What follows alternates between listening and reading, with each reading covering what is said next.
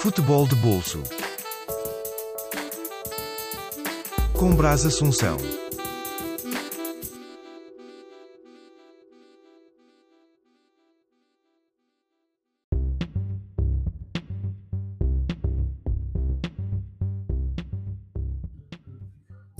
Olá, boa noite a todos.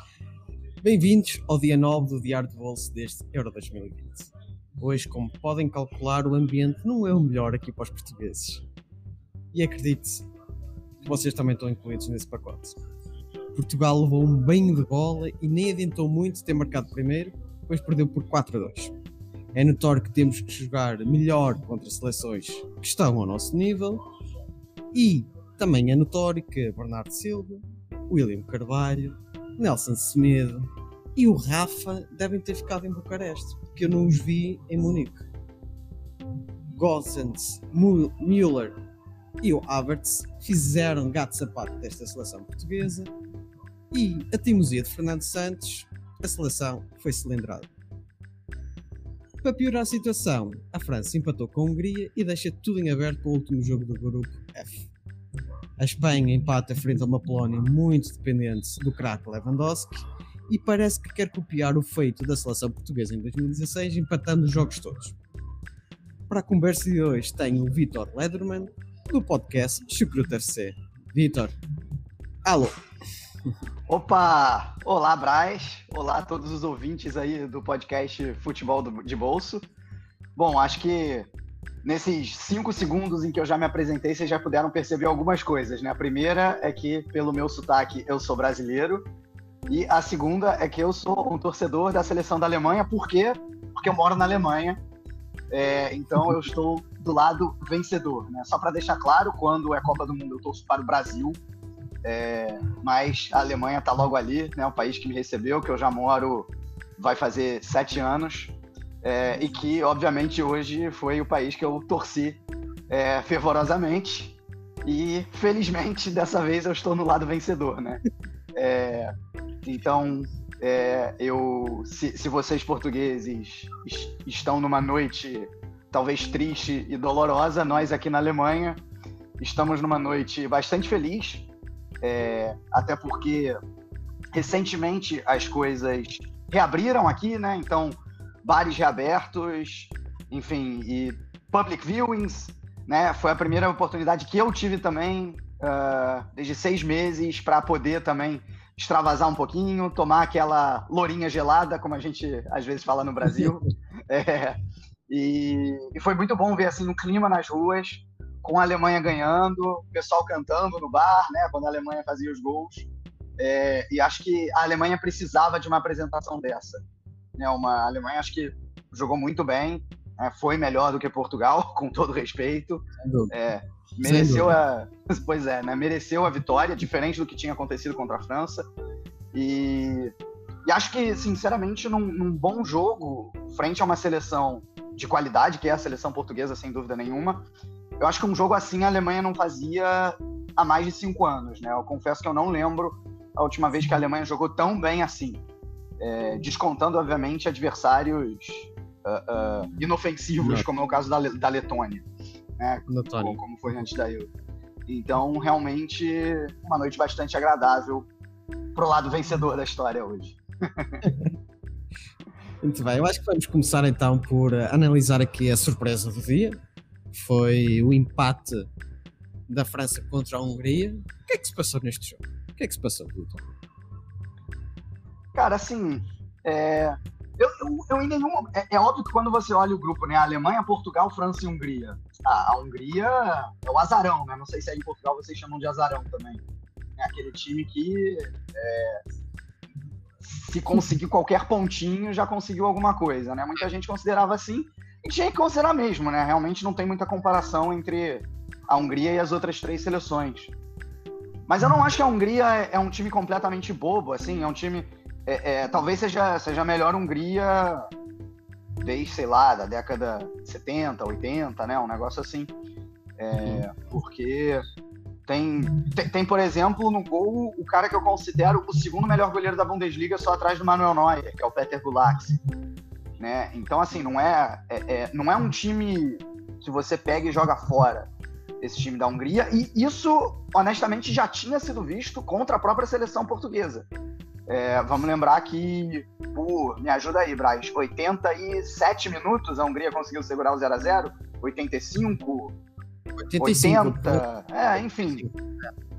É, então já não tinha, já, já não tinha sido uma, um, um, desempenho ruim da seleção húngara contra Portugal, né? Acabou que no final veio veio castigo. Eu acho até que agora contra a França, uh, defensivamente a Hungria fez um jogo pior. Né? A França, eu acho que conseguiu criar mais chances antes mesmo da, da Hungria abrir o placar. É, acho que pressionou até a Hungria. O gol não veio, mas veio o castigo do contra-ataque. A Hungria abriu o placar. A França ainda conseguiu empatar, uh, mas não, não foi suficiente, né? Eu acho que a, a França ela, ela, é a melhor seleção dessa Eurocopa, ela é a grande favorita, mas é, acho que ela talvez tenha entrado no, no, Brasil, eu não sei se em Portugal também existe, no Brasil existe a expressão salto alto, que é quando você entra achando que já ganhou, digamos assim, né? É, só que a gente diz também que quanto maior é o salto, maior é a queda. queda. então, é, eu acho que é mais ou menos isso. Eu acho, que, eu acho que a França achou que poderia ganhar o jogo a qualquer momento. Ela falou assim: não, eu posso ganhar aqui o jogo a qualquer momento, e quando um time entra com essa mentalidade, não consegue fazer muita coisa. Acho que foi isso que aconteceu. Contra a Alemanha, a França mereceu ganhar, com certeza. Né? A Alemanha não fez, não fez um bom jogo, e a França, dentro da sua proposta, conseguiu ir bem. Mas. É, é, mas acho que. Acho que também não foi um jogo excepcional da seleção francesa contra a Alemanha. E também não vi ninguém achando isso, né? Então, eu acho que a França ela é a favorita, mas ela não ainda não demonstrou o futebol esperado dela nesses dois primeiros jogos de, de Eurocopa. Sim, estou aqui a passar só as estatísticas do, do jogo da Hungria frente à França. Uh, de facto, há muito que falar. O domínio foi praticamente francês, uh, mas os contra-ataques paguem-se caro e, e tu frisaste muito bem. Esta seleção húngara não é uma seleção tão frágil quanto isso tem, uh, tem grandes personalidades também, podem não ter os valores individuais que tem uma França, uma Alemanha e Portugal, mas também tão, não são jogadores tão banais quanto isso e deram boa réplica no primeiro jogo frente a Portugal. É. É, acho que é bem isso mesmo. E só, só uma lembrança também, é, vale dizer que contra a, a, Alemanha, a França jogou na sua posição confortável, né? Digamos assim, que é, mesmo tendo muita qualidade, é, é basicamente adotando um, um, estilo de jogo mais reativo, né? Até porque sabe que a Alemanha, quando valoriza a posse de bola, pelo menos ultimamente, até a partida contra a França, não estava conseguindo ir bem e sabe que tem a velocidade as transições do Mbappé para castigar a Alemanha no contra-ataque e na sua transição defensiva, que é um problema que a Alemanha vem tendo desde 2018 no mínimo. Né? E dessa vez não, dessa vez não. A França, obviamente, também pela, pelo adversário, foi obrigada a propor o jogo. E aí também teve mais dificuldade nesse sentido, né? É, é... Então teve, teve essa questão aí também. É, concordo contigo. E que deixa tudo em aberto para, para este último jogo do grupo F. Acho que vai ser um dia que todos nós vamos estar aqui colados à televisão, os jogos vão ser transmitidos ao mesmo tempo uh, às 8 horas aqui em Portugal, às 21 aí na Alemanha. Vai ser um jogo bem complicado para, eu acho que para todos. Uh, a Alemanha vai querer ganhar certamente o jogo contra a Hungria e Portugal vai ter que também dar, dar o litro, como se fala aqui em Portugal, frente à França, que não vai ser fácil porque são, é outra seleção que Portugal tem muitas dificuldades em jogar para além da, uh, da qualidade e ser uma seleção, a meu ver, superior a Portugal, é um trauma que os portugueses têm contra os alemães e contra os franceses. Uh, contra estas duas seleções, podemos jogar com 11 Cristianos Ronaldos que não ia adiantar, acho que a Alemanha ia ganhar mesmo assim. e nós temos, uh, não sei se tanto vocês brasileiros têm tem esse lema também, mas nós aqui durante muito tempo em Portugal, até o dia de hoje, a gente fala que no futebol são 11 contra 11 e no fim ganha a Alemanha. É, é, é bem é. curiosa essa frase, a gente diz a mesma coisa no, no, no Brasil. É, é, é, muito interessante mesmo. Eu, inclusive, coloquei isso no meu Twitter depois do jogo contra a França, falando da Alemanha, usando exatamente essa frase, mas falando que essa frase nunca esteve tão longe de ser verdadeira. Porque a Alemanha não vinha bem, né? A Alemanha nos últimos até esse jogo contra Portugal, nos últimos seis jogos de grandes torneios, né? Euro 16, Copa de 18 e agora essa Euro de 20 barra 21. Uh, a Alemanha tinha vencido um único jogo, que foi aquele jogo contra a Suécia com o gol do Tony Kroos no último minuto. Tirando isso, um empate contra a Itália, que a Alemanha conseguiu se classificar nos pênaltis, e só derrotas. Né? Ou seja, essa frase não estava sendo muito, muito fiel à realidade. Mas parece que talvez hoje tenha voltado tudo ao normal, né? Sim, não faz muito tempo que Portugal sub-21 também perdeu contra os alemães. Uh, está muito presente na nossa, na nossa realidade portuguesa, esta, este velho chavão. Bem, acho que uh, deste Hungria-França não há muito a dizer. Uh, domínio completamente francês. Uh, ela, a Hungria lá fez das tripas coração, lá conseguiu o empate. E vamos para o, para o jogo o jogo de hoje, o nosso, nosso grande jogo, Portugal-Alemanha. Uh, oh, Vitor, eu tenho dificuldades em abrir logo este jogo. Uh, eu acho que vou-te deixar falar, porque eu ainda estou a tentar processar o que é que se passou em Munique. Uh, Faltam realmente palavras para descrever esta exibição portuguesa. E acho que, como eu defini bem na minha intro, uh, e vou citá-los outra vez, que Bernardo Silva, William Carvalho, Nelson Semedo e o próprio Rafa, eu acho que ficaram em Bucareste. é, realmente, assim, foi, foi um jogo ruim de, de, Portugal, né? Não tem outra coisa para dizer. Uh, eu acho até que, mesmo porque Portugal abriu o placar, né? Não vamos esquecer disso. Mas mesmo antes de Portugal abrir o placar, e o gol de Portugal foi cedo, né? Foi 12 minutos o primeiro gol, né? Acho minutos que algo sim, parecido sim, com isso. É, a Alemanha já estava melhor. A Alemanha já tinha, inclusive, conseguido um gol que é, o VAR corrigiu, né? Por impedimento. Ah, nem, acho que não foi nem o VAR, o próprio Bandeira já, já levantou, né? O, o árbitro assistente já levantou.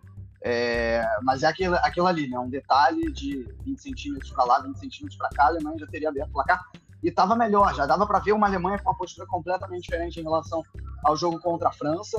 Né? Se contra a França a gente via aquele trio de ataque, o Miller, o Havertz, Havertz e o, Gnabry, muito espetados ali na frente, sem fazer muita coisa, dessa vez não, a gente viu uma movimentação muito maior dos três. Uh, acho que a amplitude que o Kimmich e o Gozens deram ao longo da partida foram essenciais. Claro que o Gozens foi muito facilitado pela péssima partida do Semedo, que você já, já citou bem, né? Mas assim, sem tirar os méritos do Gozens, ele, ele foi muito bem, definitivamente, ele soube se aproveitar disso, né? Assim, dessa fragilidade defensiva de Portugal. Uh, é, e aí você viu, como eu falei, uma Alemanha com uma. Agora com postura, jogando como a Alemanha. Né? É, se, Exatamente. Se, é. é. jogando como a Alemanha. Outra coisa, por exemplo, contra a França, eu não vi uma única vez, uma, para não dizer uma única, eu vou, eu vou, dizer que eu vi uma vez o Kimmich e a linha de fundo para fazer um cruzamento. Tirando isso, a grande maioria dos cruzamentos é, era aquele cruzamento antes da entrada da grande área, o que facilita o trabalho da defesa. É, dessa vez não, contra Portugal, tinha gente para jogar com o Kimmich ali na direita é, e atrair, o, o, o, atrair a marcação de Portugal para esse lado direito e logo fazer a inversão lá para o Gozens e ele enfrentava o campo livre da, da maneira que ele queria e, e assim a Alemanha construiu várias das suas jogadas, né? É, enfim, então acho que é, é, mais ou menos essa leitura de jogo que eu faço, uh, seja no primeiro, seja no segundo tempo, né? É, no segundo tempo, acho que até partir ali do, dos 15, 20 minutos, depois que a Alemanha fez o 4 a 1 uh, até diminuiu um pouco o ritmo, controlou um pouco mais a partida, chegou até a sofrer um gol numa bola parada ali, a defesa completamente desatenta. Uh, eu até cheguei a sentir um certo medinho, né? Falei, caramba, né, o jogo maluco do jeito que tá, será que ainda tem alguma chance de Portugal empatar essa partida? Eu, eu, eu acredito que se aquela bola que foi ao ferro pelo Renato Sanches Verdade. tivesse entrado, eu penso que a Alemanha ia ficar um pouco desesperada para manter o resultado. É, eu, eu, eu não, não penso não, tenho certeza. Vai, com certeza ia, Ah, coisa ali ia, virar. A mentalidade, o jogo mental ia virar, né? Era, ia ser um, um negócio completamente diferente. Né? É, é, então, é, Eu- realmente, Eu senti, eu, é, eu Não, senti é isso, eu senti isso. é, com certeza, assim, É. essa, essa, essa bola, essa bola, como vocês chamam, ao ferro, né? A gente chama de bola na trave, é, realmente teria, teria feito muita diferença. Ah, tu frisaste aí uh, as falhas defensivas e realmente é o ponto fraco da, da nossa seleção. Apesar de termos um Pep com 38 anos, mas um excelente central ainda. Acredito que ainda faça mais duas épocas ao mais alto nível, apesar dele estar a jogar em Portugal no Porto. Acredito que ele ainda se mantém mais duas épocas a este nível. Presumo eu que ainda vá ao Mundial 2022 e pelo menos aí renuncia à seleção. Mas temos um dos melhores defesas centrais a atuar na Europa, o Ruben Que Dias. fez um gol contra hoje. Rafael Guerreiro, eu acho que, enfim, eu acho que não teve pra- praticamente eh, em jogo, mas a equipa toda também não, não estava alinhado. Se bem que, que há um certo elemento na, na defesa que estava completamente perdido, e aí é que eu tiro o chapéu à, à seleção e aos jogadores alemães, principalmente porque eles- são eles que estão dentro do campo e têm que eh, tomar as decisões. Claramente que o mais fraco na defesa era o Nelson Semedo. Eu não acredito uh, que se fosse o João Cancelo ou até o próprio Diogo Dalot fosse assim tão fácil penetrar a defesa por aquele lado. Mas isso é que eu acho incrível por parte dos alemães, além de terem que ganhar o jogo, foi a inteligência. E é aí que eu acho que contra a França perderam. Contra a França perderam uh, o jogo por causa de não haver nenhum jogador posicional no ataque aquelas movimentações, por isso é que ele não deixa nenhum centroavante ah, lá, lá na frente, como o Timo Werner ou Mário, Mário Gomes, como vocês tinham antigamente, lá como referência, isso ia preju- prejudicou no jogo da Alemanha contra a França, mas contra Portugal isso ia ser muito benéfico. Com aquelas movimentações todas, o Havertz a criar ah, muitos espaços, o, o Müller gosta muito de jogar estes jogos contra Portugal porque é um jogador extremamente inteligente. E Portugal nestes jogos bloqueia mentalmente. E então deixa-se levar pela emoção. Então era aquele. Eu acho que o Nelson Semedo para os alemães devia estar lá uma placa a ter: olha, é ouro, este lado é ouro, vamos atacar por este lado. E foi aí que vocês ganharam.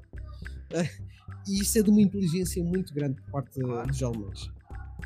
Ah, é incrível e de realçar também as exibições menos conseguidas do William Carvalho, que é, contra a Hungria esteve bem, mas a Hungria não é a Alemanha. Quer dizer, a Alemanha não é a Hungria, assim é que é.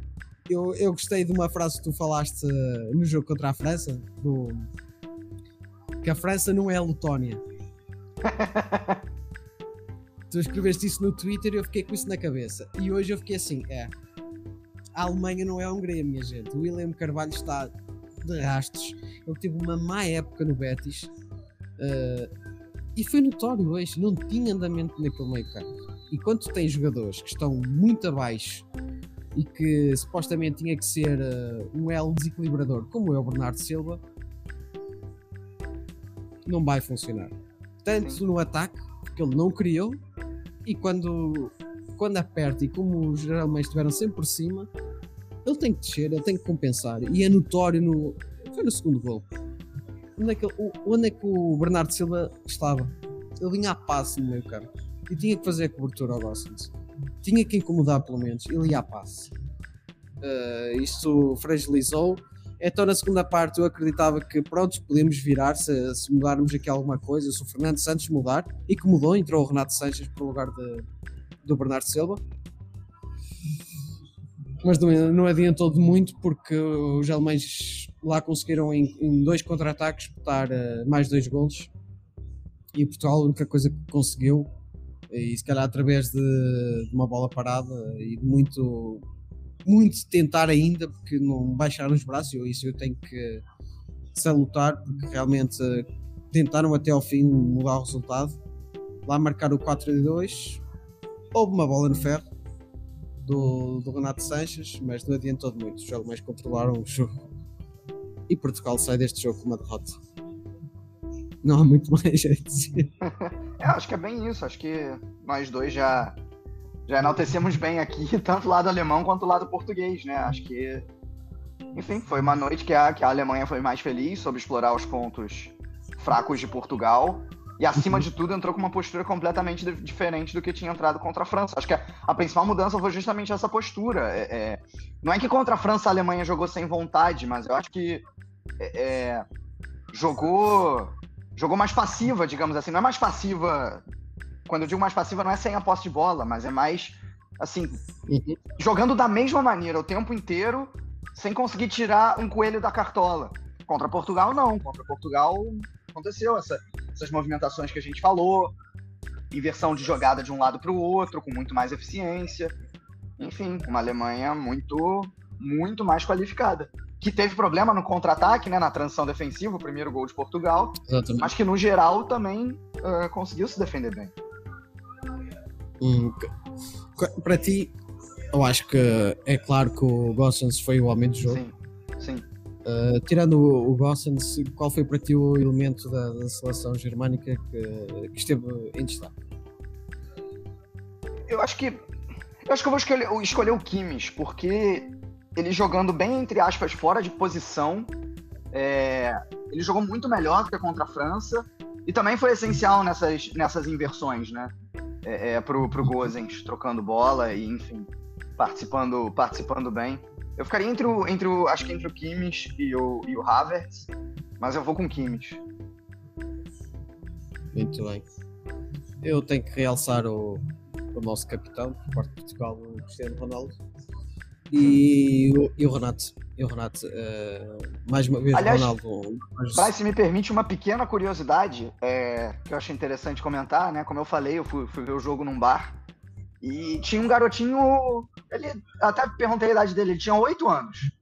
Né? Ou seja, um alemão que não se lembra, obviamente, de 2014, porque se ele tem oito anos hoje, em 2014, se as minhas contas não estiverem erradas, ele tinha um, dois, três. né? Algo assim. É, É, sim. né? Então, não... e, e o engraçado é que eu perguntei pra ele: você se lembra de 2014? Aí ele falou: lembro, eu lembro que eu vi os jogos. Mas não é por, por que, que eu te interrompi? Porque você falou no Cristiano Ronaldo. Ele, um alemão, disse para mim que estava torcendo para Portugal por causa do Cristiano Ronaldo. Casa do Cristiano. Para vocês verem a força que esse homem tem.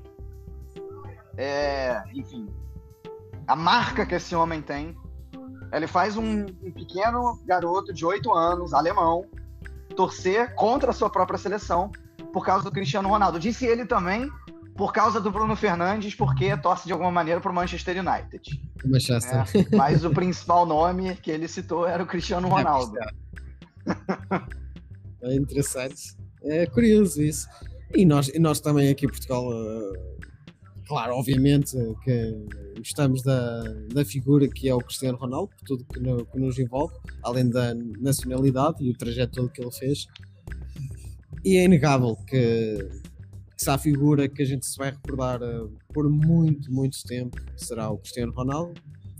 Pelas minhas contas, faltam só dois para ele atingir mais um recorde, é o recorde que ele persegue, que é o maior eh, número de golos eh, que um jogador atinge pela seleção, que é o do eh, iraniano Aladari, penso eu.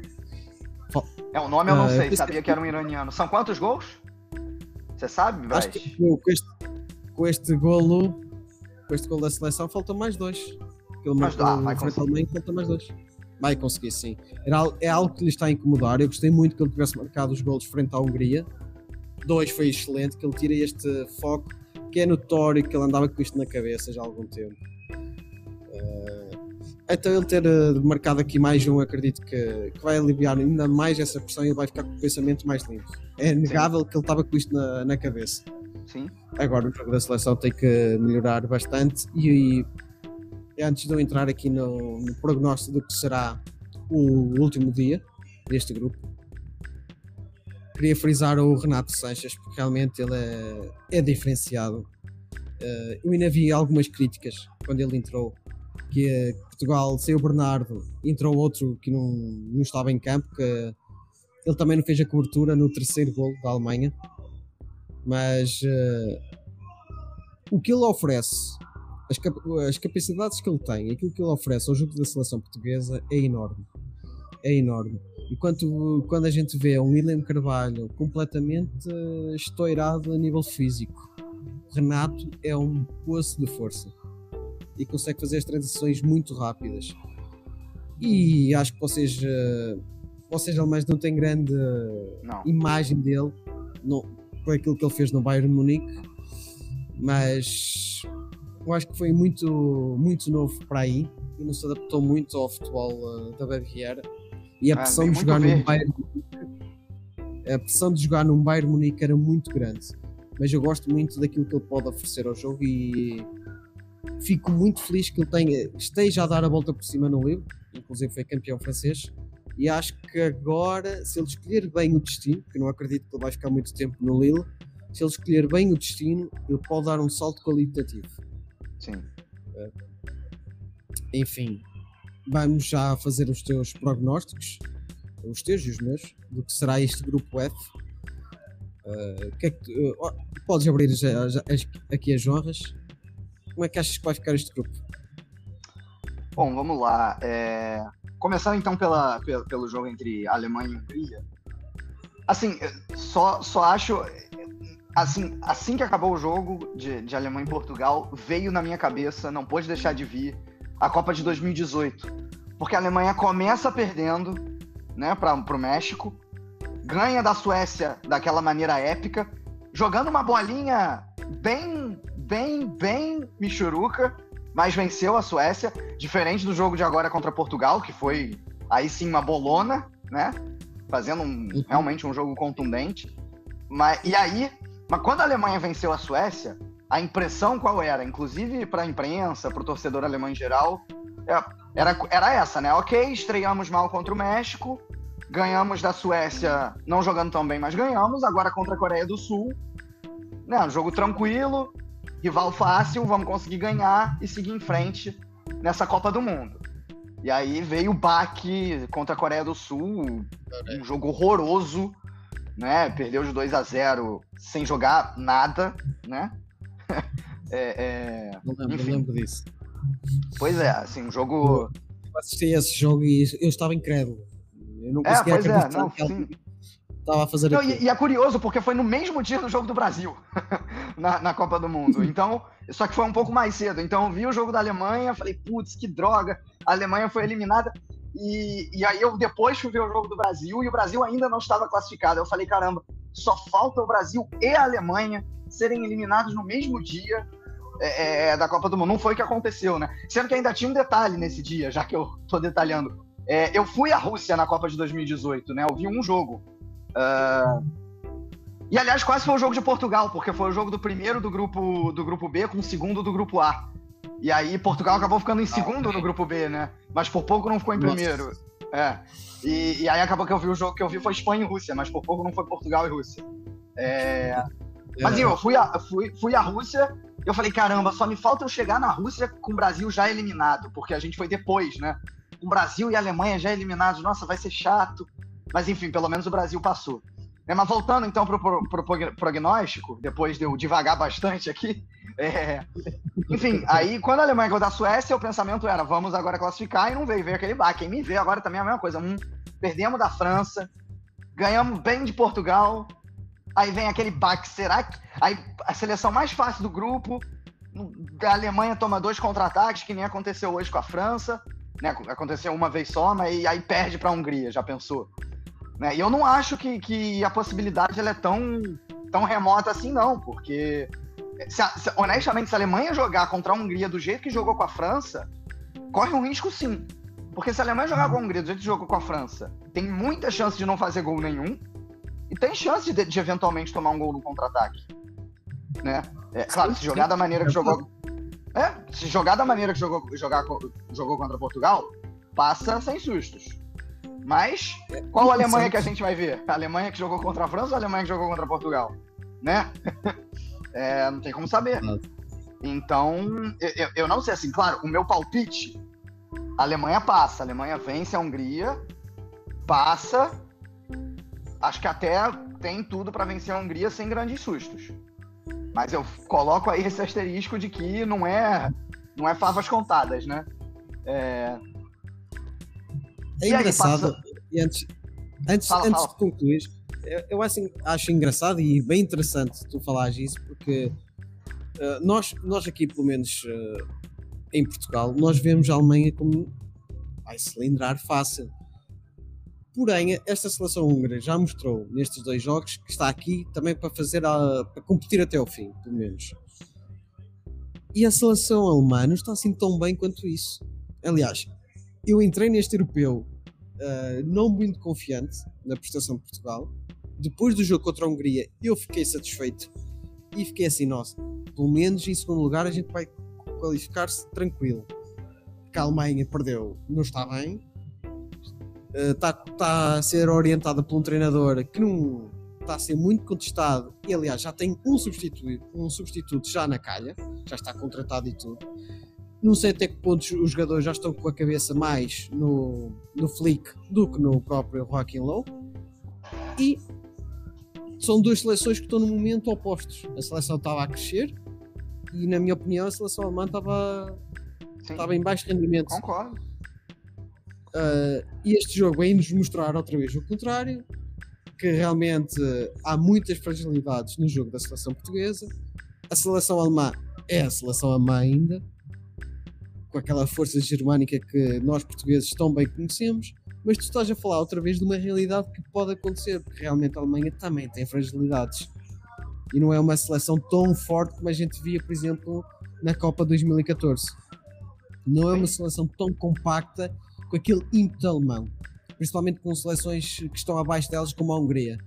Era notório que antigamente, nas fases de qualificações, a Alemanha cilindrava quem viesse e seleções como a Hungria eram um prato cheio, eram dois, três, por aí, de uma forma geral, claro. E é interessante tu falar disso, que realmente pode acontecer. Pode? Eu nem quero pensar como é que, eu nem quero pensar que isso aconteça. É que, é que só falta isso, a Hungria ganhar a Alemanha e Portugal ficar em quarto lugar. Eu não quero. Ah, é, né? Porque se a Hungria ganha da Alemanha, Portugal tem o um saldo não, mas aí, tem, aí depende do saldo, né? Dependeria depende do, do jogo. E também depende do jogo. Dependendo claro. como é que irá ficar. Claro. O jogo claro. contra a França. Mas pronto, claro. antes de eu falar o meu prognóstico, conclui então o teu. Não, o que eu ia concluir era já, já o Portugal e França. Ou você quer falar do, antes do, da Alemanha? Uh, eu acredito que a Alemanha irá ganhar. Eu uhum. acredito que a Alemanha vai ganhar porque na teoria, eu acho que isto foi uma, um, bom, uh, um bom teste para, para a Alemanha. Eles precisavam de ganhar o jogo assim, na minha opinião, por mais frente a uma seleção portuguesa. Eu acho que o ego deles precisava disso.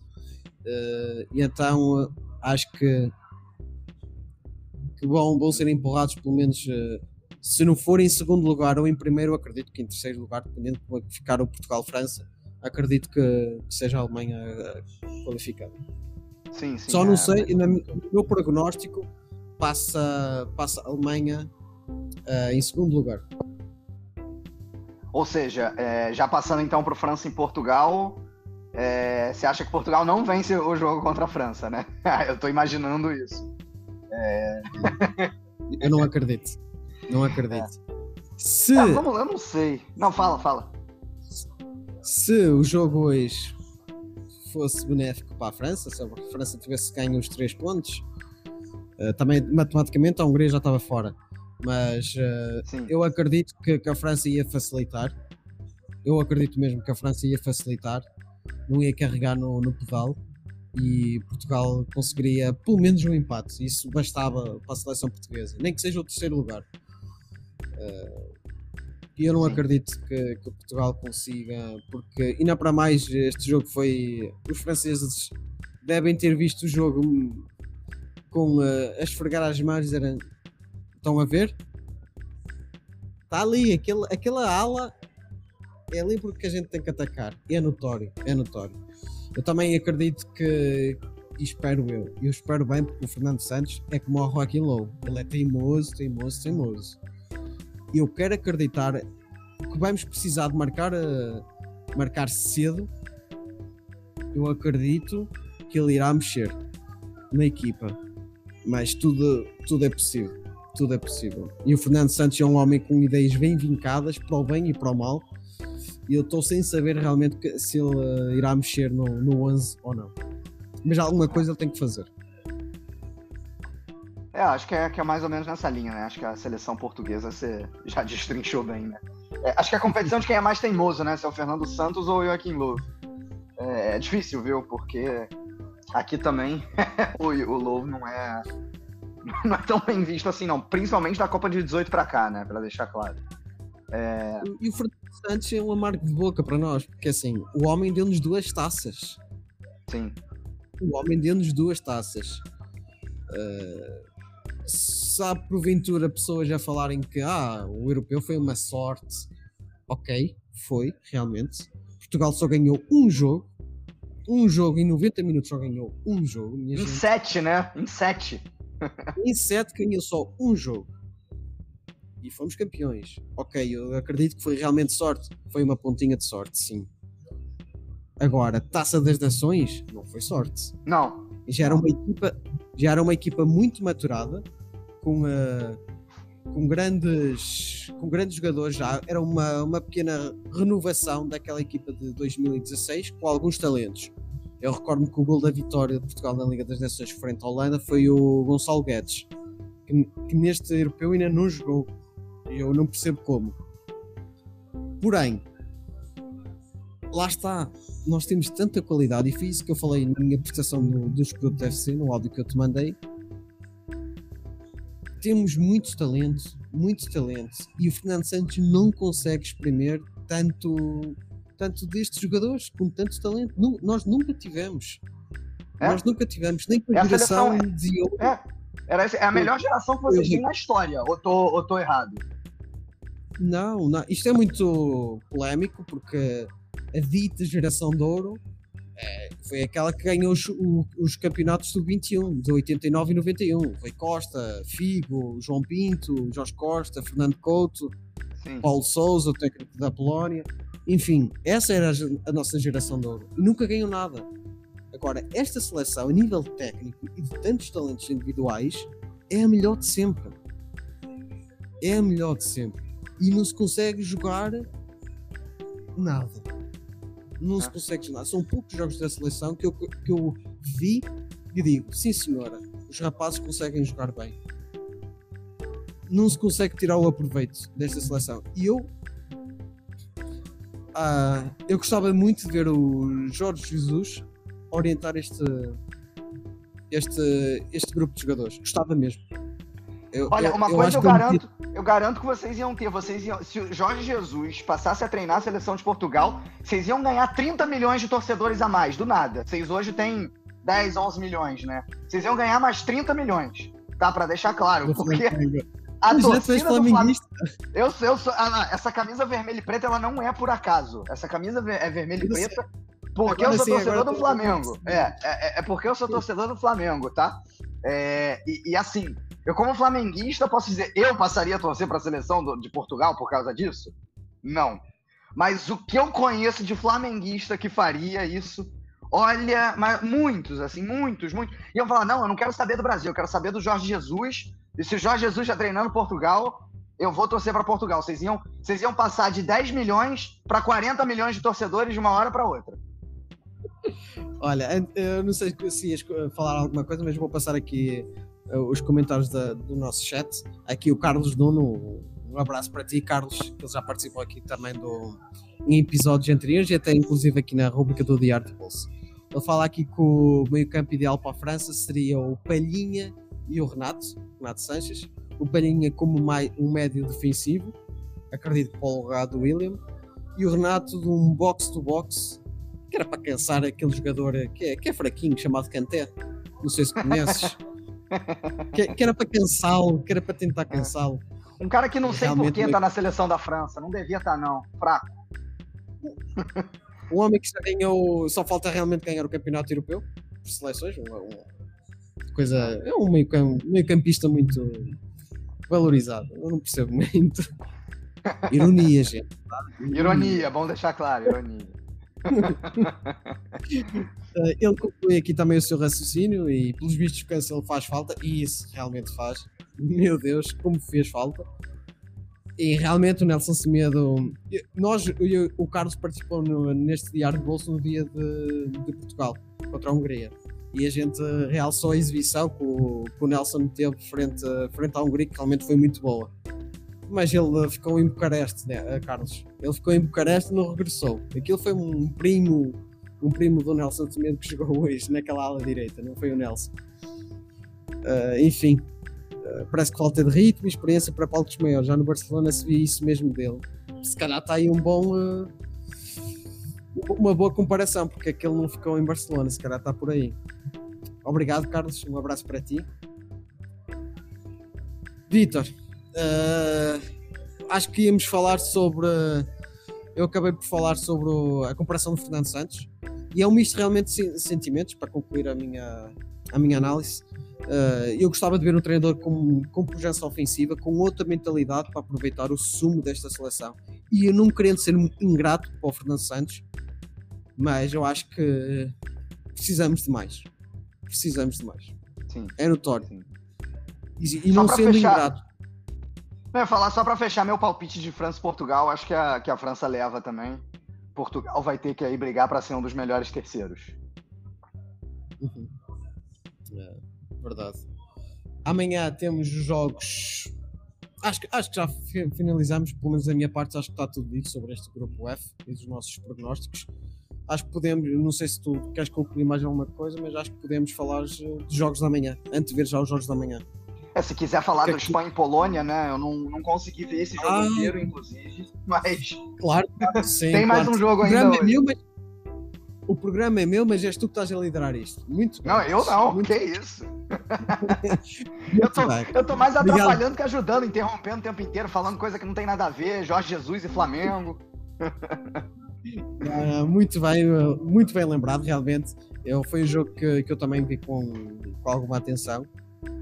E fazendo a piada que eu fi- eh, fiz na, na intro, acho que esta Espanha quer fazer o mesmo percurso de Portugal, pá. Acho que pá, queria empatar os jogos todos para ver se, se ganha este euro. é incrível. É incrível. Uma, uma geração também passa por um período de, de renovação. Já não vemos nomes eh, sonantes, campeões europeus e, do- e mundiais. Mas deixam um amargo de boca. Deixam muito um amargo de boca porque não deixam de ser jovens talentosos. É notório que eles também têm talento naquela seleção espanhola, mas não conseguem. Não conseguem. E enfrentam uma, uma seleção polaca muito dependente do, do grande Lewandowski. É isto que eu retiro deste jogo. Uma seleção que defensivamente muito compacta, a seleção polaca. Disso eu já estava à espera. Mas em, em termos ofensivos e criativos é quase zero e é muito cruzamento e muita bola para o Lewandowski e vamos ver se ele resolve. Ele lá marcou o golito dele, mais um, Uh, mas é muito pouco. Esta seleção polaca é muito pouco e eu acho que está. E acho que aí podes responder melhor do que eu, uh, uma vez que polacos dão-se muito. uh, dão-se muito bem com os germânicos, vocês têm muitos jogadores polacos, eu acho que podes responder melhor que estão em fim de ciclo. Acho que a geração polaca também uh, aquela seleção que a gente via, por exemplo, no Euro 2016 já está a acabar. E esta geração espanhola Bom, vamos falta lá. matador. É, é complicado, né? Ah, o, o esquema da Polônia é 4-2-3, bola no Lewandowski, né? Mais ou menos esse o, o esquema tático da seleção polonesa. Não tem muito, né? 4-3-2, bola no Lewandowski. É, é, é, é o melhor jogador do mundo, né? O problema é que no, no Brasil a gente tem um ditado que é uma andorinha só não faz verão. Né? Não sei também se, se existe aí em Portugal. Não, eu não conhecia, gostei. É, uma andorinha só não faz verão, né? Vale, vale para muita coisa. É, enfim. Uh, cara, e é engraçado que essa Polônia é, é, uma Polônia que, assim, desde 2016, pelo menos, foi uma Polônia que não chegou na Copa de 14 no Brasil, né? Não, não conseguiu chegar. É, e aí, a partir de 16, muito na base do Lewandowski, mas ainda tinha nomes interessantes como, como Cuba, próprio Piszczek, né? Aliás, os três jogaram juntos no Borussia Dortmund. Uh, é, uma geração que, que parecia promissora, né? Muita gente pensava assim, não, é uma Polônia que é, é, não vai ser campeã do mundo, não vai ser campeã de uma Euro, mas, pô, pode chegar longe. Né? Chegou na Euro de 16, foi até eliminada por Portugal, né? Foi nas quartas de final ou foi nas oitavas, Braz? Me, me, me lembra aí. É, foi nas, nas quartas. É, Portugal eliminou a Croácia nas oitavas e a Polônia nas quartas, né? Isso, isso é. mesmo. Então, é, é, foi, foi uma. Então foi, foi assim, foi uma Polônia que chegou nessas quartas de final, mas também com um futebolzinho bem mequetrefe. Chegou na Copa do Mundo falando, não, agora vai. O, a Polônia foi cabeça de chave na Copa do Mundo, vale lembrar. Tava num grupo, na Copa de 18, né, que eu tô falando, tava num grupo relativamente tranquilo. Polônia, Colômbia, Senegal e Japão, se eu não tô errado aqui não, na minha memória. É, eu, eu acho que é isso. Ou seja, um grupo factível, vai. É... Sim. Sim, né? Tipo, e, enfim, não conseguiu, ficou ali em terceiro lugar, né? Não conseguiu, não conseguiu nem passar para as oitavas de final. Então, uma, é, é, uma, é uma geração polonesa que.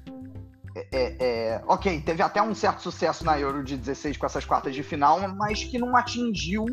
Acho que não atingiu o que se esperava dela. E, e chegou nessa Euro falando mais uma vez, não, ok, agora a Polônia vai conseguir ir bem. E, e, ok, um empate com a Espanha você não pode considerar ruim, né? Mas o futebol apresentado, acho que principalmente no primeiro jogo, uh, contra a Eslováquia, República Tcheca, Eslováquia, né? Eslováquia. Eslováquia. Eslováquia.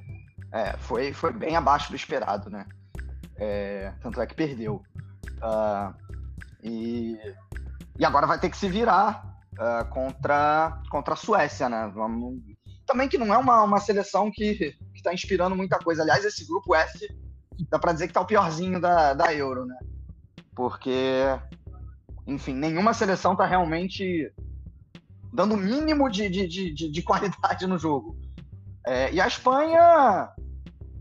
É, eu, eu, confesso que esse, esse Espanha e Polônia eu não consegui ver direito, porque foi justamente no momento que eu tava voltando para casa do bar que eu falei depois do jogo da Alemanha, né? Então eu perdi o primeiro tempo inteiro, o segundo eu vi meia boca, porque eu tava jantando ali ao mesmo tempo. É, mas assim, já deu para ter uma impressão de que foi uma Espanha não muito diferente daquela Espanha que se apresentou contra a Suécia, né? Que dessa vez conseguiu um gol, um gol com Morata, mas assim, uhum. os mesmos problemas, a mesma posse de bola inerte. É, então, é, é definitivamente uma Espanha que decepciona. Não nos esqueçamos Espanha que está, pelo menos até agora, jogando em casa, né? É, isso pesa também. Isso é que eu acho estranho. Eu, pois isso é, é que né? eu acho estranho. Pois é. Eu acho isso um pouco estranho, porque realmente jogaram os dois jogos em Sevilha e parece que não usam isso a, a seu favor. Ah? Eu acredito também que, o, que essa, esta seleção, eu penso que não é assim tão vista uh, por parte dos espanhóis. E o Luís Henrique também é um jogador, é um, é um treinador que gera muita controvérsia na Espanha. Pelo menos é o que eu acho. Corrigem-me uh, se estiver enganado. E isso acho que prejudica também este ambiente de seleção. E a questão de não ter levado. Eu sinceramente eu nem tenho muito a opinar, mas não ter levado nenhum jogador do Real Madrid, ou seja, o Ramos, que era o capitão, não está lá no, nesta seleção. O próprio Barcelona também. Uh, não empolga assim tanto e acho que isso prejudica o jogo da, os jogos da, da seleção uh, espanhola. É estranho, tu fizeste isso um ponto muito estranho. Parece que, estão a jogar uh, em São Petersburgo na, na Rússia. Não há aquele empolgamento. E o engraçado, e acho que para ilustrar bem isto, passou aqui, o jogo já estava quase hoje no minuto 80. Eu vi adeptos espanhóis a festejarem. Estavam contentes. Passou aqui, eles estavam contentes. Estavam a festejar Nossa, contentes. Eu fiquei assim, eu fiquei assim não, a precisar de ganhar no jogo, a precisar de ganhar o jogo, como é que eles estão aqui contentes? Como se estivessem, sei lá, a ver um. Se tivesse para 4-0 para a Espanha. Foi Não, sendo muito que a- estranho. a, a Espanha já tinha ido mal no primeiro jogo, empatado, primeiro empatado a jogo. zero gols, assim. Indo mal, né? Tipo. Exatamente. E o jogo foi na mesma muito cidade, triste. talvez os, os mesmos torcedores estavam lá. Bom, sei lá. Bem provável, bem, bem, bem provável. É muito estranho e não, não consigo ver e acho que acredito que vão passar. Acredito que vão passar, mas eh, não estou a ver assim grande futebol para eles conseguirem eh, alcançar algo mais que uns oitavos de final, por exemplo. Eu não sei como, como é que vai ser depois dos confrontos, só vendo aqui no meu calendário, mas acredito que uma seleção, presumo eu, uma seleção como a França ou a Alemanha, imagina, são logo eliminados. É, se, se a Espanha não melhorar, realmente, né? Tem um elemento que você falou, né? Da Espanha emular o que fez Portugal em 16. Tem esse elemento aí, né? Mas, agora, uma coisa, assim, a Espanha, a, a- a probabilidade da Espanha se classificar em primeiro do grupo é muito pequena, né? Mesmo que ganhe, porque... É muito. É, né? Porque agora se a, se a Suécia vencer, vencer a Polônia, ou mesmo empatar, já, já fica numa boa ali pra ser, pra ser primeiro do grupo, né? Sim. Passar aqui o comentário, o Carlos mandou aqui em relação à Espanha também, eh, que acredita que daqui a dois, três anos a seleção esteja a um nível superior que estes jovens espanhóis. Eh, os alemães também têm um futuro incrível e lá está. Também não, não tenho muito fé no, nesta seleção espanhola daqui para a frente. Eu do, desta seleção espanhola vejo grande futuro também na Alemanha também, inclusive no Mundial. No Mundial não, no Europeu Sub-21, eu vi lá um jogador que tu referenciaste na nossa conversa. Eu fiquei assim, olha aqui o menino do, do Vitor aqui a jogar e a espalhar magia aqui contra Portugal. O jogador do Leverkusen. É, Isso, né? bem Florian Wirtz. eu viste Está a prometer outros voos também já. Não acredito da. Dependendo daquilo que o Flick quer e a seleção germânica tem sempre grandes valores, eu acredito que se não for nesta Copa 2022, que em 2024 esteja a disputar a sua primeira competição. Sim. Muito bem. Eh, amanhã temos Itália, Gales e Suíça, Turquia. Vai ficar já definido eh, para, o, para o país de Gales passar, a, passar em segundo. Eu, acho que, eu acho que a Itália ganha de novo, né? É... Aliás, é possível que a Itália, junto com a Bélgica, sejam as únicas seleções 100%, né? A Holanda também, os Países Baixos. Também é possível que chegue nisso. É, dependendo aí do que acontecer. É incrível, é incrível porque eu não. não, eh, tu falaste agora na Alemanha e veio-me à cabeça isso. A Itália está-me a surpreender, a Holanda eu não esperava grande coisa. No entanto, são as duas seleções invictas. Eu não vejo grande. A Itália não. Atenção, a Itália está a demonstrar muito bom futebol, Sim. mas a Holanda não. Não me está a encantar nada e, no entanto, já tem Não. duas vitórias. Não. É, é porque. Eu a- vejo assim. É porque assim, a. a- Bom, vamos lá. Primeiro, a, a Itália. é, A Itália realmente está muito bem, né? É uma.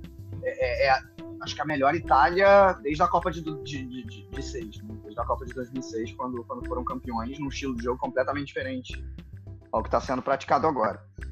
É. E, e, e- surpreende, surpreende.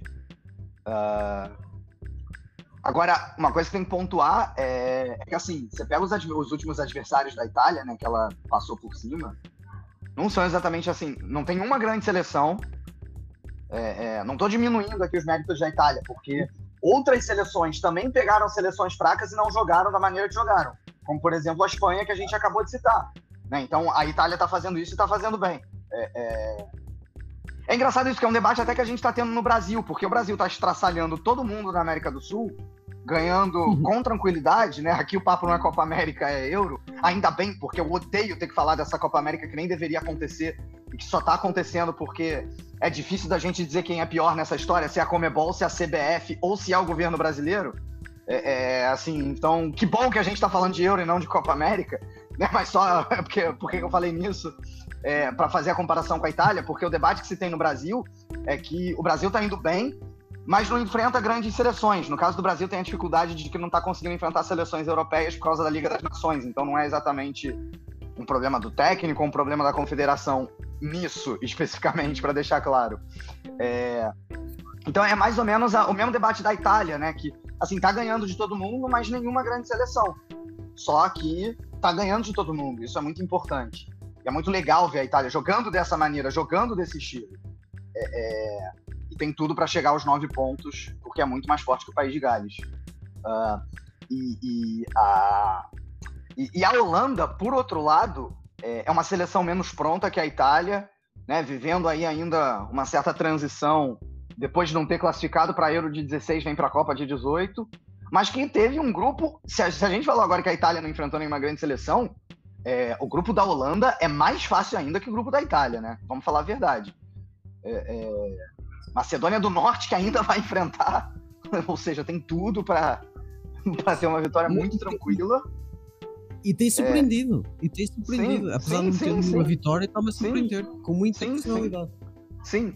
É, a Áustria, né, que assim eu acho que é uma seleção que não mete medo em ninguém. É uma seleção que eu conheço bem, né, individualmente, não, não coletivo, porque é basicamente jogadores da Bundesliga. É. Sim. Exatamente. Por eu acompanhar a Bundesliga, acabo conhecendo esses jogadores. Vários deles individualmente são bons, mas a Áustria é uma seleção que coletivamente há muito tempo não apresenta grandes coisas, né? É, e, e, além disso, a Holanda ganhou tranquilo. Qual é a outra seleção do grupo aqui que eu tô perdido? É... Uh, a Ucrânia. Do. Sim, do, a Ucrânia do Shevchenko, que talvez até nesse, nessa situação seja a segunda melhor seleção do grupo. Mas eu acho, sei lá, você pega as três seleções desse grupo da Holanda, as três são piores do que as três do grupo da Itália. Mesmo que as do grupo da Itália não sejam lá essas coisas também, né? Suíça, Turquia e País de Gales.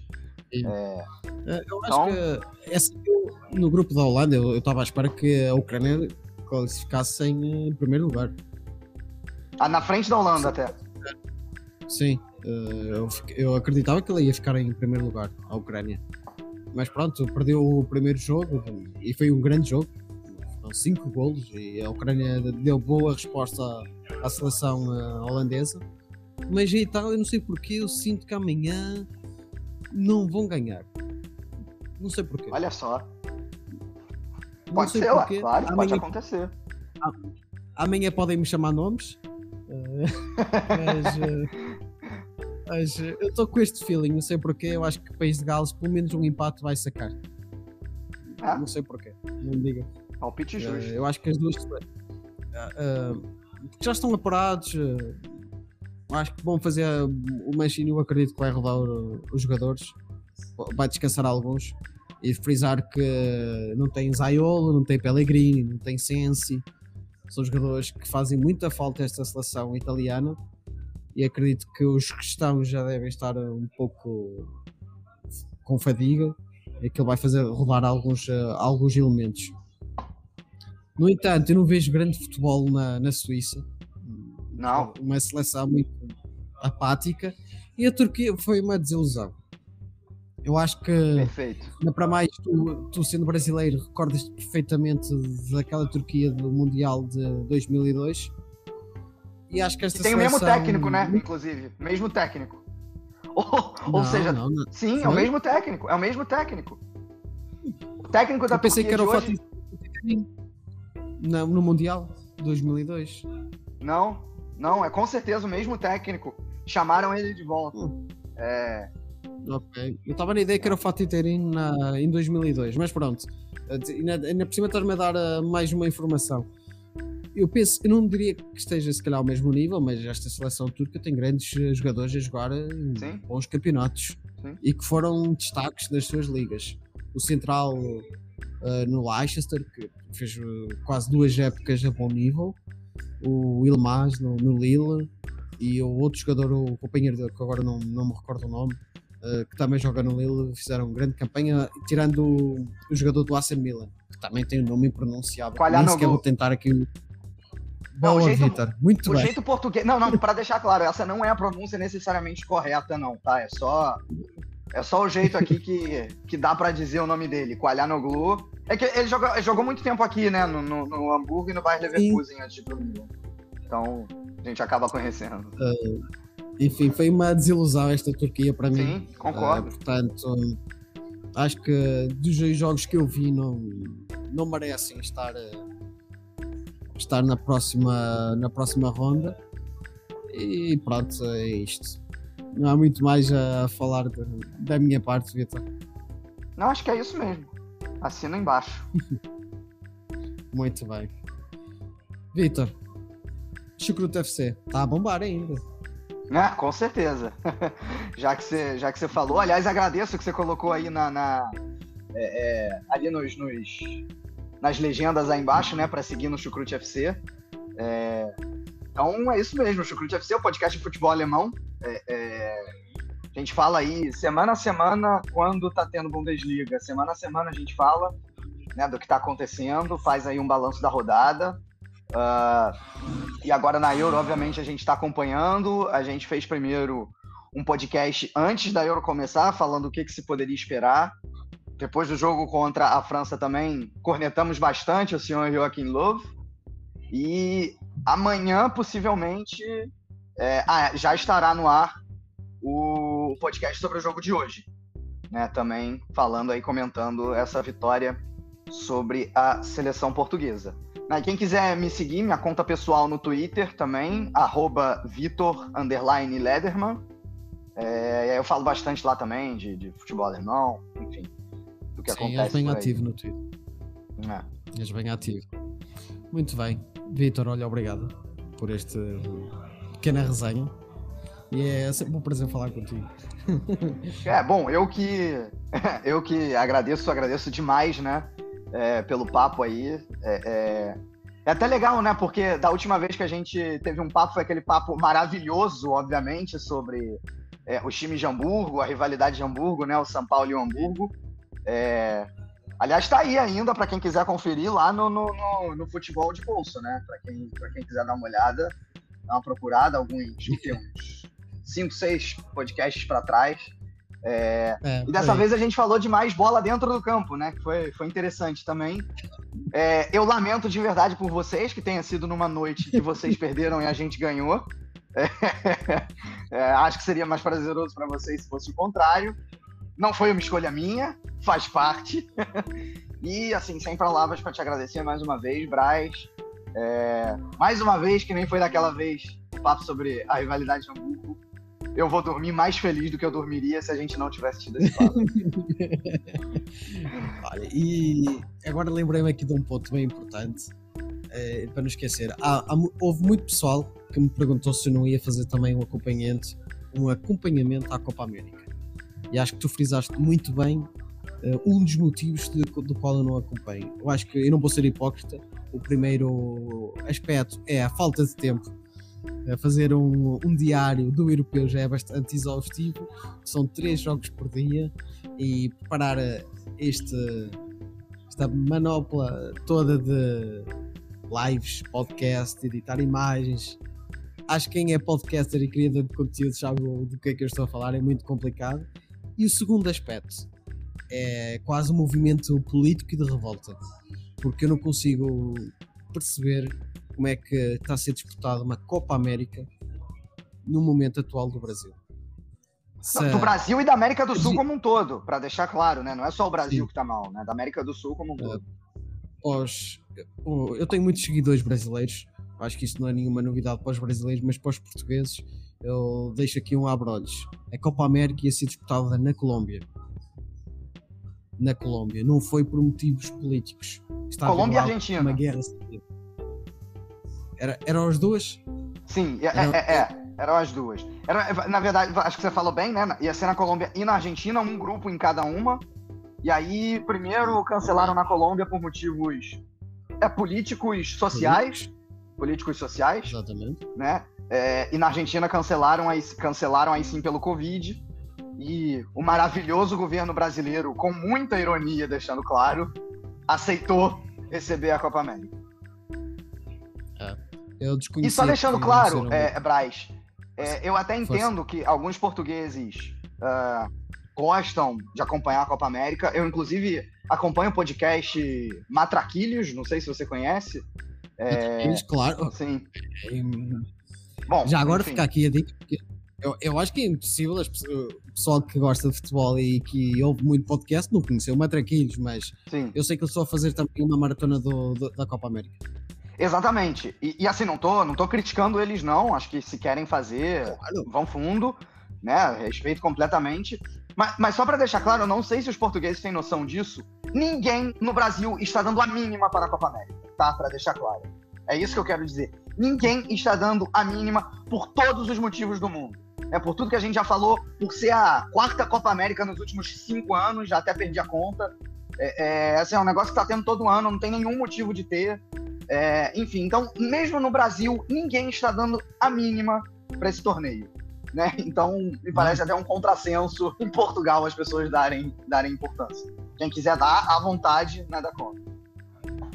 Eh, tu deste-me aqui um dado novo que eu desconhecia por completo. Eu não sabia que esta Copa América estava a ser. Eh, que iria ser disputada inicialmente em dois países. Eh, eu sabia que ia ser na Colômbia, não sabia que ia ser partilhado, mas de qualquer maneira, a Colômbia não foi por motivos políticos, porque está a acontecer lá uma mini guerra civil. E acho que mini eu estou a falar mini porque eu realmente não conheço os contornos todos do que se está a passar. E acho que uh, os portugueses aqui lembram-se do que aconteceu no jogo entre o, o Atlético Mineiro e o Deportivo de Cali. Eu não tenho certeza qual América, foi a Acho equipa... que a América de Cali. É, sim, foi algum time, foi algum time é. de Cali que o jogo teve que ir para Barranquilha. Sim, uh, todos nós uh, ouvimos e vemos imagens aqui em Portugal, porque o Hulk é, é conhecido aqui em Portugal, então essas imagens passou esse foi um dos motivos, gente. Aquele gás lacrimogéneo que, que, aconteceu, que os jogadores estavam quase impedidos de, de ver em campo, não aconteceu com adeptos na bancada. Aquilo era fora do estádio, que estava a acontecer manifestações. Ok? E na Argentina aquilo está um caos. Um caos. E também a gente recorda-se que houve aqui muito ênfase que o Enzo Pérez foi para a baliza do, do River Plate num jogo e defendeu tudo e inclusive ganharam o jogo, o River Plate estava com 11 jogadores infectados. 11. Para vocês terem uma ideia. eu acho que era até futebol, mais do que isso. Eu acho que era até mais do que 11. Eu penso que foram, naquele dia em questão, era 11. Eu acompanho. Pode ser, pode ser.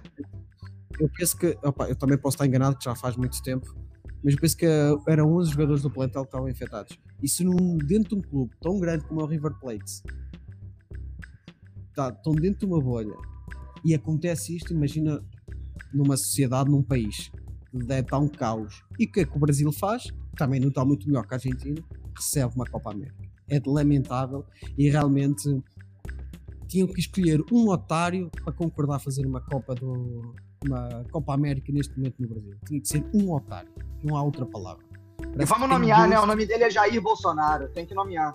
O nome dele é Jair Bolsonaro. Eu, eu, eu evito falar porque isso é só mais propaganda e acredito que aquela velha máxima uh, de que falem bem ou mal, falem.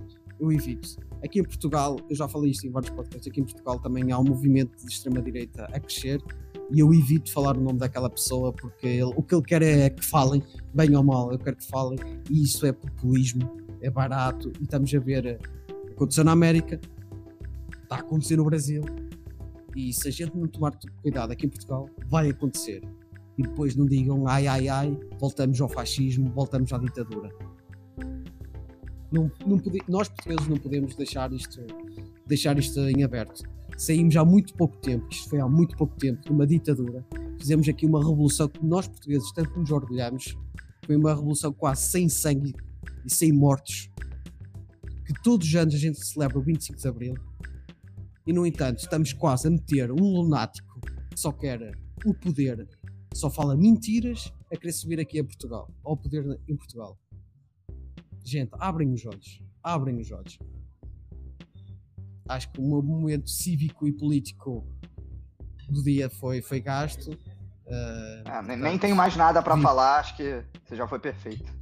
Não tem, não tem. E respondendo isto, por isso é que eu não, não acompanho a Copa América, porque além de frisar aquilo que o Visor falou, Isto agora parece que é a Copa América quase todos os anos. Já nem quero saber. Já nem quero saber daquilo. Uh, longe foram os tempos. Eu acho que a última Copa América que eu acompanhei foi quando o Uruguai ganhou, frente ao Paraguai. Olha o tempo que isso lá vem. Foi a última Copa América que eu acompanhei e é de lamentar. É de lamentar, ainda para mais disputar num ambiente assim.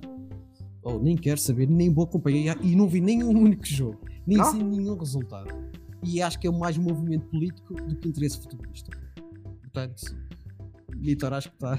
Acho que fechamos, fechamos isto num tom muito negro, muito sombrio, mas estas coisas têm que ser ditas. Sim, é isso, é isso. É, é... A gente não está aqui só para dar risada, não, né? A gente está tá aqui para falar também as coisas que acontecem, como elas são. É, né, futebol é política, ué. Vai fazer o quê? Futebol é política e política é futebol. Não tem, não tem o que dizer. Não há muito... é, né? Enfim, Vitor. Muito, muito obrigado. Não, pra gente, pra gente sair pra cima, assistam os jogos da Euro. A, Euro, a Europa está num outro momento da pandemia. É, é, então, é, tá legal essa Euro. Tá, tá, tá, tá legal de acompanhar. Né, o futebol de bolso aí, o Braz fazendo todo dia é, é, esse, é, é, essas análises aí dos jogos, isso, isso realmente está valendo acompanhar, diferente do que a gente acabou de falar da Copa. Muito bem. Pessoal, vejo-vos amanhã. Provavelmente à mesma hora, mas se não for à mesma hora, uma vez que os jogos serão uh, às 5 horas aqui em Portugal. Portanto, não sei ainda o horário, mas provavelmente às 10 horas, o horário do costume. Portanto, fiquem bem e até amanhã.